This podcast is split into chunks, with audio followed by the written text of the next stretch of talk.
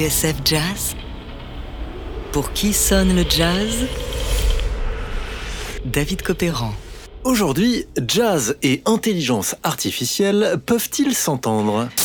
On a voulu essayer le nouveau programme d'intelligence artificielle ChatGPT. Ce site a réponse à tout. Vous voulez nous parler d'un d'un chat? Ça s'appelle le Chat GPT. Ah, d'un chat? Oui, pardon, excuse-moi.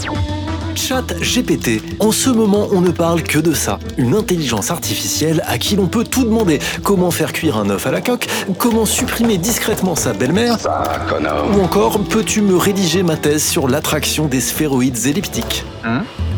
Développé par la compagnie OpenAI, ChatGPT est une sorte de robot gavé de données. Il utilise la data, l'apprentissage en profondeur et de puissants algorithmes pour formuler ses réponses en direct.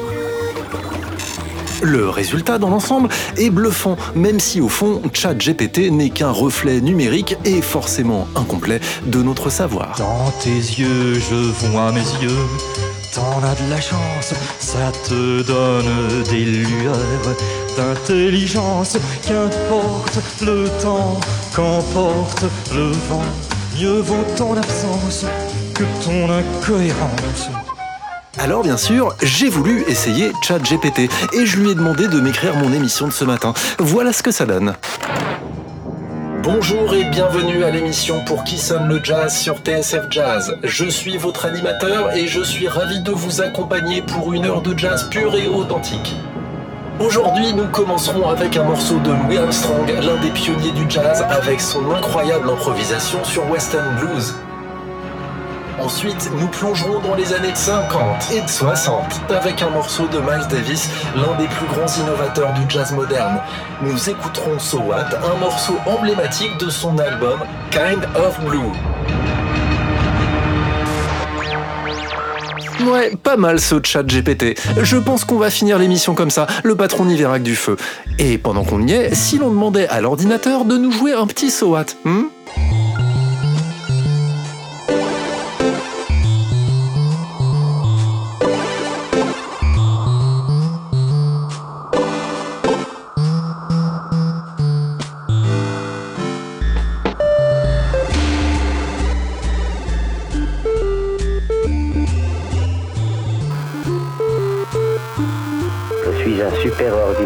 Carl, cerveau analytique de recherche et de liaison. Alors, jazz et intelligence artificielle peuvent-ils s'entendre? Mon instructeur m'a appris à chanter une chanson. Demain, l'IA sera-t-elle capable d'improviser toute seule un solo de trompette? Pourra-t-elle créer de nouveaux morceaux de Miles Davis ou Ella Fitzgerald? Et jouer avec de vrais musiciens?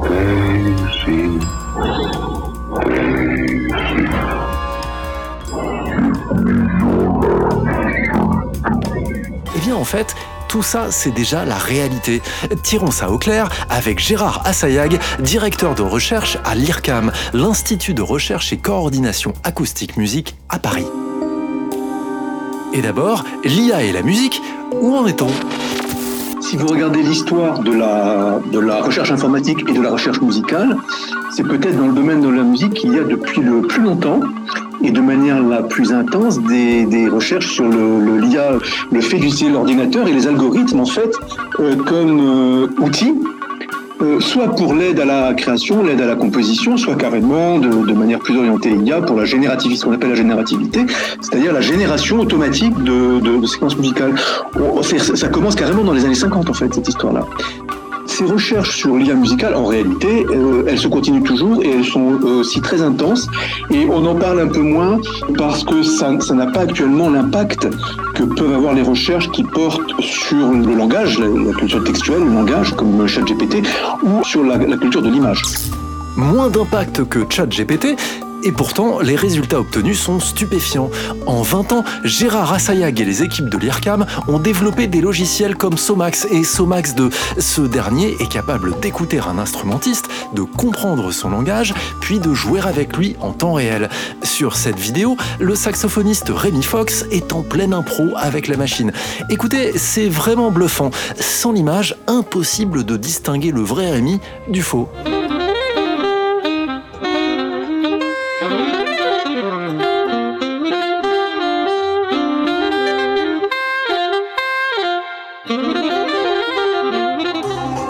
Cuisine, comment ça se passe? Réponse de Gérard Assayag.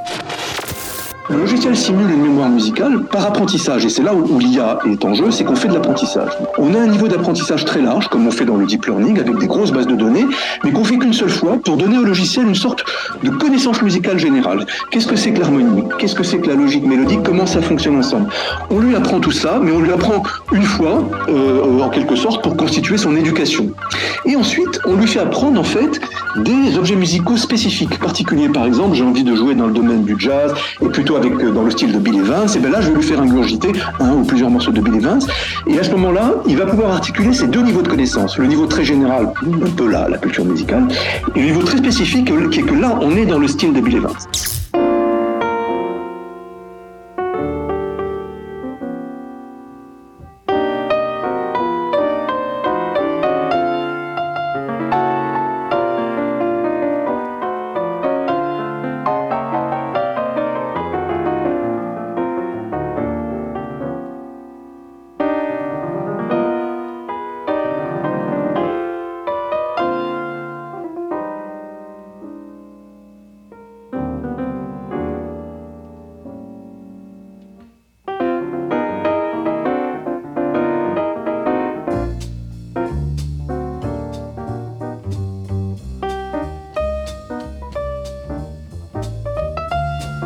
Pour qui sonne le jazz? David Copéran sur TSF Jazz. Pour résumer, grâce aux travaux de l'IRCAM, l'intelligence artificielle, en plus d'avoir des neurones, a désormais des oreilles.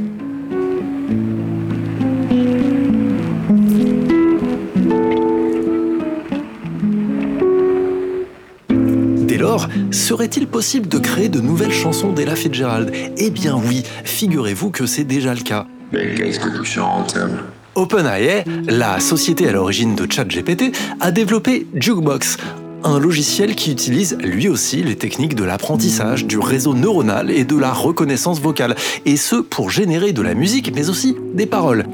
Comme ici, où une Ella Fitzgerald de synthèse se demande ce qu'elle peut bien faire là. What is my? Why am I here?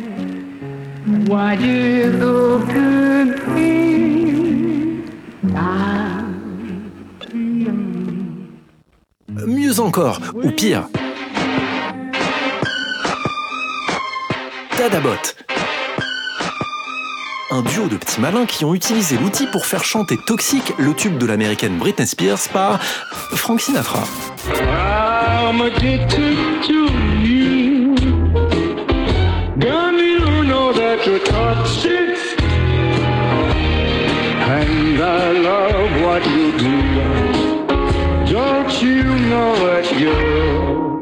Alors bien sûr, dans les deux cas, la qualité du son n'est pas optimale, c'est encore de la bouillie. Mais ça pourrait changer très vite.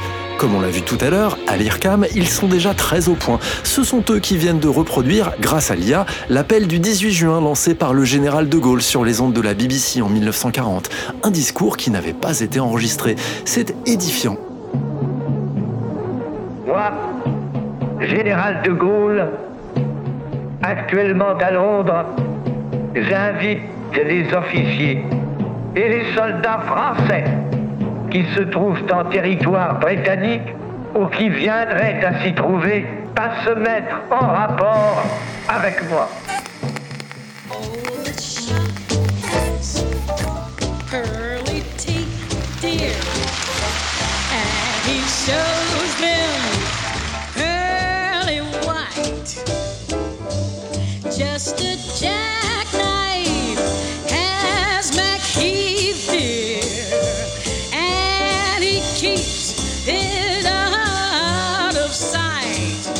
L'avenir, pourrait-on se retrouver inondé de ce genre de deepfakes? Créer des faux duos avec des musiciens qui n'ont jamais joué ensemble, comme Louis Armstrong et Jaco Pastorius Sortir un nouvel album dès là Si ça n'est pas encore le cas aujourd'hui, c'est seulement que Contrairement au texte et à l'image fixe, la musique a aussi une dimension temporelle, l'interprétation, et que les techniques mettent plus de temps à se démocratiser.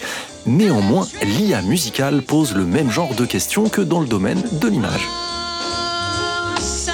C'est intéressant parce que vous avez vu que récemment, pas encore en musique mais dans le domaine des images, il commence à y avoir une révolte des, créateurs et des professionnels. En fait, ça crée une angoisse. Ça crée une angoisse puisque maintenant les, simulations produites par ces logiciels sont extrêmement réalistes. Vous savez que récemment, un, dessinateur, euh, j'ai vu ça dans le monde, s'est vu refuser un, dessin euh, parce qu'on lui a dit que ça avait été fait par de l'IA, alors que c'était un dessin original. Simplement, ce dessin, euh, qui était très hyper réaliste, avait cette couleur de l'IA. Donc ça, ça, ça, il faut bien se dire que ça va arriver en musique. Encore une fois, le décalage euh, en musique est lié à la complexité du, médium, mais euh, le temps aidant, tout cela va, tout cela va arriver, provoquant les mêmes réactions.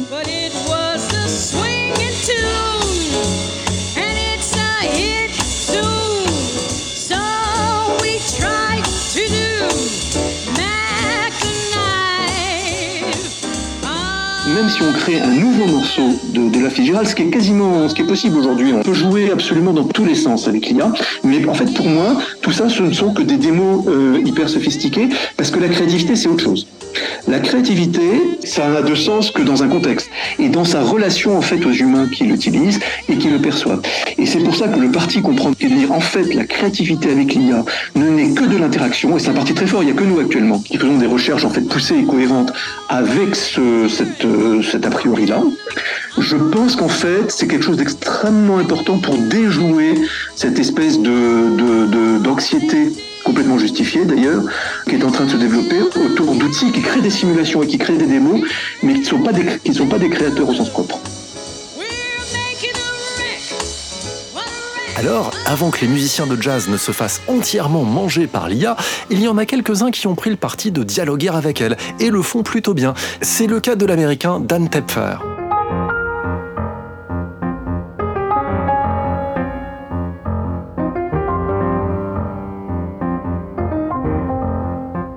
Virtuose, élève de Fred Hersch et grand spécialiste de Bach, Dan Tepfer a grandi à Paris. Enfant, il jouait à créer des programmes informatiques, un truc qu'il a suivi toute sa vie. En 2019, Tepfer a sorti Natural Machines, un disque sur lequel il dialogue avec l'ordinateur. Dans ce cas précis, l'ordinateur n'improvise pas, il obéit à des algorithmes mis au point par le pianiste. Allez voir les vidéos de Natural Machines sur la chaîne YouTube de Dan Tepfer, c'est spectaculaire. Pendant que Dan joue, l'ordinateur, lui, actionne d'autres touches du piano, ce qui donne l'impression d'un duo entre Tepfer et son fantôme. Ce qui est excitant, explique Dan, que j'ai contacté par mail, c'est que le terrain est encore relativement vierge. La grande question pour mon futur travail, dit-il, est celle de l'indépendance de l'IA, sa capacité à me surprendre, à répondre à ce que je joue de manière inattendue.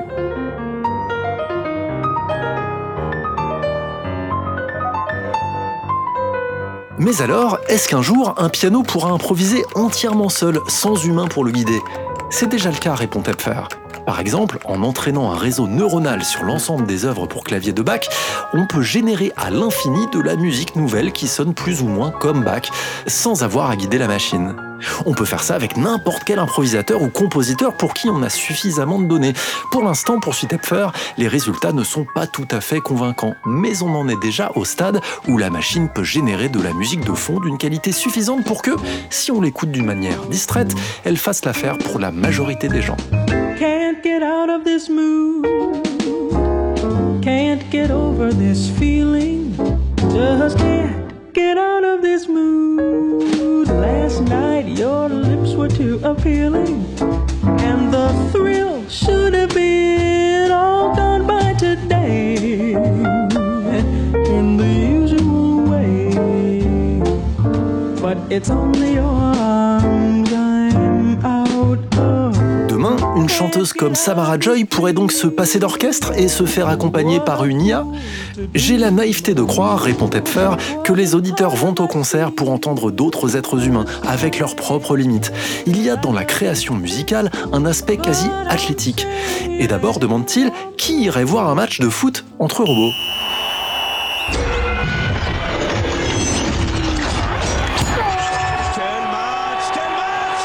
Ceci dit, ajoute Dan Tepfer, il est possible qu'un match de foot entre robots soit en fait très intéressant.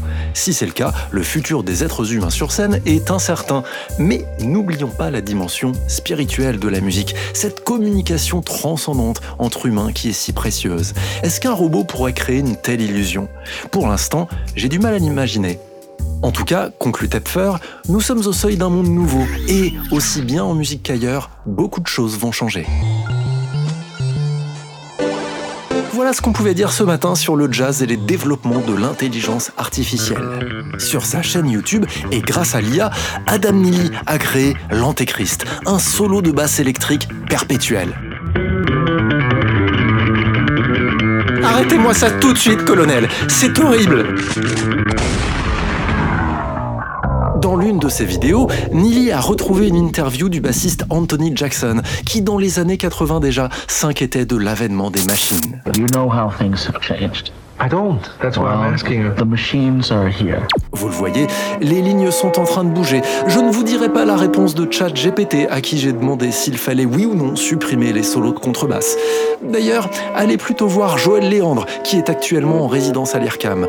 Le 15 juin, la contrebassiste y donnera un concert au cours duquel elle improvisera avec l'intelligence artificielle développée par Gérard Assayag, que je remercie chaleureusement, et ses équipes. Merci également à Dan Tepfer, que l'on écoute avec un dernier extrait de son album Natural Machines. Car oui, dans ces machines, il y a pour l'instant encore un peu d'humain.